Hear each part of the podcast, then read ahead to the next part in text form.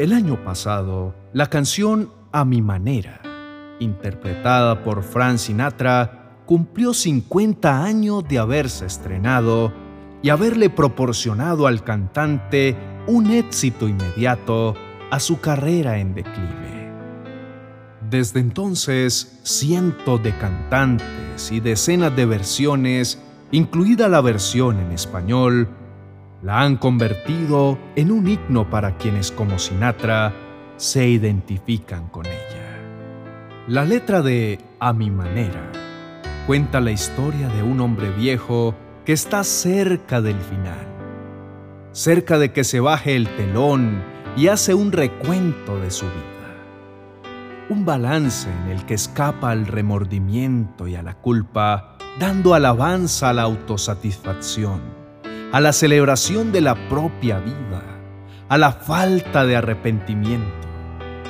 Un texto de alguien seguro de sí mismo, sin demasiada autocrítica y algo fanfarrón.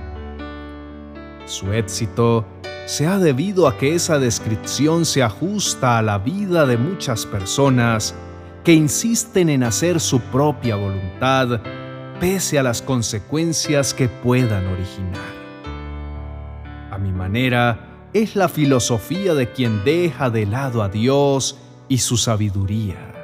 Pero la filosofía de Jesucristo, a la manera de Dios, es diametralmente opuesta. Así lo manifestó en el verso 42 del Evangelio de Lucas, estando en el momento más crítico de su vida cuando expresó, Padre, ¿Cómo deseo que me libre de este sufrimiento? Pero que no suceda lo que yo quiera, sino lo que tú quieres. Con esa expresión, Jesús estaba validando lo enseñado a sus discípulos y seguidores acerca de la oración cuando en el verso 6 del capítulo 10 del Evangelio según Mateo dijo, venga tu reino, hágase tu voluntad, así como se hace en el cielo. Jesús estuvo siempre dispuesto a vivir bajo la dirección, el gobierno y el deseo de Dios Padre, nos enseñó que es el estilo correcto de vida y el verdaderamente exitoso. Jesús no puso excusas de por medio, ni se negó pese a que hubieran momentos de sufrimiento y angustia. Justamente como el que tuvo que atravesar en el huerto de Getsemaní mientras oraba preparándose para la etapa crucial de su ministerio, su crucifixión. Nosotros solemos encontrar miles de excusas para oponernos a hacer la voluntad de Dios y como lo hizo Moisés, buscamos la manera de convencer a Dios que está equivocado y nosotros ciertos. El capítulo 3 del Éxodo relata el momento en que Dios se aparece a Moisés para encomendarle la misión de sacar a su pueblo de Egipto, para liberarlo de la esclavitud. Pero Moisés no tenía intención de regresar porque ya una vez trató de hacerlo y fue un esfuerzo fallido. Recordemos que Moisés había querido liberar a un hombre hebreo de manos de un egipcio que lo estaba golpeando. Terminó matándolo y tuvo que salir de Egipto huyendo. A la manera de Moisés, había resultado en un completo fracaso. ¿Cómo iba a regresar después de 40 años a hacer lo que no logró cuando era joven? Pero la voluntad de Dios expresada en los versos 9 y 10 fue, mira, el clamor de los israelitas me ha llegado y he visto con cuánta crueldad abusan de ellos los egipcios. Ahora ve, porque te envío al faraón. Tú vas a sacar de Egipto a mi pueblo Israel. Entonces Moisés preparó su mejor discurso que lograra disuadir a Dios de enviar. Moisés protestó. ¿Quién soy yo para presentarme ante el faraón? ¿Quién soy yo para sacar de Egipto al pueblo de Israel? como si se tratara de algo que dependiera de su capacidad. Hacer la voluntad de Dios no es una tarea que logramos por nuestros propios medios. Dios lo sabe y por eso está siempre a nuestro lado dándonos la capacidad de lograrlo. Ningún ser humano cumple la voluntad de Dios sin su ayuda.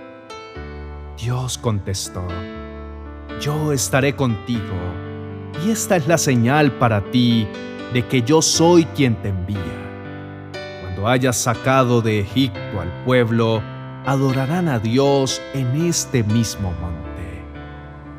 Pero Moisés volvió a protestar. Si voy a los israelitas y les digo, el Dios de sus antepasados me ha enviado a ustedes, ellos me preguntarán, ¿y cuál es el nombre de ese Dios? Entonces, ¿qué les responderé? Dios le contestó a Moisés, yo soy el que soy. Dile esto al pueblo de Israel, yo soy, me ha enviado a ustedes. Ante cada una de las objeciones de Moisés, Dios tenía una respuesta, y más que eso, una promesa de lo que habría de suceder si obedecía. Los llevaré a una tierra donde fluyen la leche y la miel Levantaré mi mano y heriré a los egipcios con todo tipo de milagros que realizaré entre ellos. Haré que los egipcios los miren con agrado. Les darán obsequios cuando salgan, de modo que no se irán con las manos vacías. Despojarán a los egipcios de sus riquezas. Aún así, Moisés continuó. ¿Qué hago si no me creen o no me hacen caso? ¿Qué hago si me dicen, el Señor nunca se te apareció? Y Dios le dio tres señales. La vara que se convertía en serpiente al lanzarla al suelo. La mano leprosa que al meterla y sacarla de entre su propia ropa volvía a la normalidad. Y el agua del Nilo que al verterla se convertía en sangre.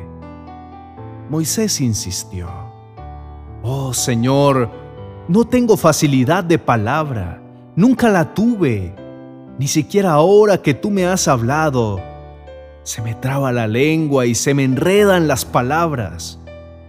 Dios le prometió que le diría exactamente lo que debía decir y que le daría la fluidez necesaria. Pero Moisés no paraba. Te lo ruego, Señor, envía a cualquier otro. Entonces Dios se enojó y aún enojado le dijo, De acuerdo, ¿qué te parece tu hermano Aarón el levita? Sé que él habla muy bien. Mira, ya viene en camino para encontrarte y estará encantado de verte. Habla con él y pon las palabras en su boca. Yo estaré con los dos cuando hablen y les enseñaré lo que tienen que hacer. Parece irónico que Dios deba convencernos de hacer su voluntad, a unas sabiendas que no existe nadie más poderoso, sabio, bueno y fiel que Él. ¿Somos acaso nosotros mejores que Él para elegir el camino correcto o para garantizar el éxito de lo que hacemos? Deberíamos preguntárnoslo cada vez que insistimos en vivir la vida a nuestra manera y no a la manera de Dios. Oremos al Señor diciendo juntos, Señor Dios de toda gloria y poder, sentimos vergüenza por insistir en hacer lo que a bien nos parece, sabiendo que tú eres absolutamente bueno y poderoso. No somos mejores que tú, ni queremos buscar excusas para no hacer tu voluntad, porque entendemos que tú estás con nosotros, ayudándonos a cumplirla, de modo que seamos nosotros los directos beneficiados. Solemos decir que confiamos en ti, que tú eres perfecto, sabio, bueno, que todo lo mejor está a tu lado y proviene de tu mano. Pero esas palabras se quedan cortas en el momento de actuar porque entonces nuestro orgullo, egoísmo y capricho saltan a la vista para posicionarnos al mando. Queremos ser coherentes con nuestra fe y demostrar nuestro amor y confianza en ti, obedeciendo a lo que tú deseas que hagamos y siendo conscientes de que tú jamás desearás nuestro dolor o nuestra destrucción. Si Jesús se hubiese opuesto a hacer tu voluntad en el momento en que debía ir a la cruz, todos nosotros estaríamos perdidos eternamente y para siempre, alejados de ti, sin rumbo y a expensas del mal. Posiblemente obedecerte lleve una buena dosis de quebrantamiento a nuestro orgullo, de sufrimiento a causa de nuestra resistencia a ceder, de valor para enfrentar nuestros temores, pero finalmente veremos que el resultado es superior a lo esperado. Tú sabes recompensar a quienes te amamos y lo demostramos confiando en tu buena voluntad que es agradable y perfecta. Te adoramos, te bendecimos y nos entregamos a ti, seguros de que a tu manera es como podremos mantenernos en la senda de la victoria continua. En Cristo Jesús. Amén y amén.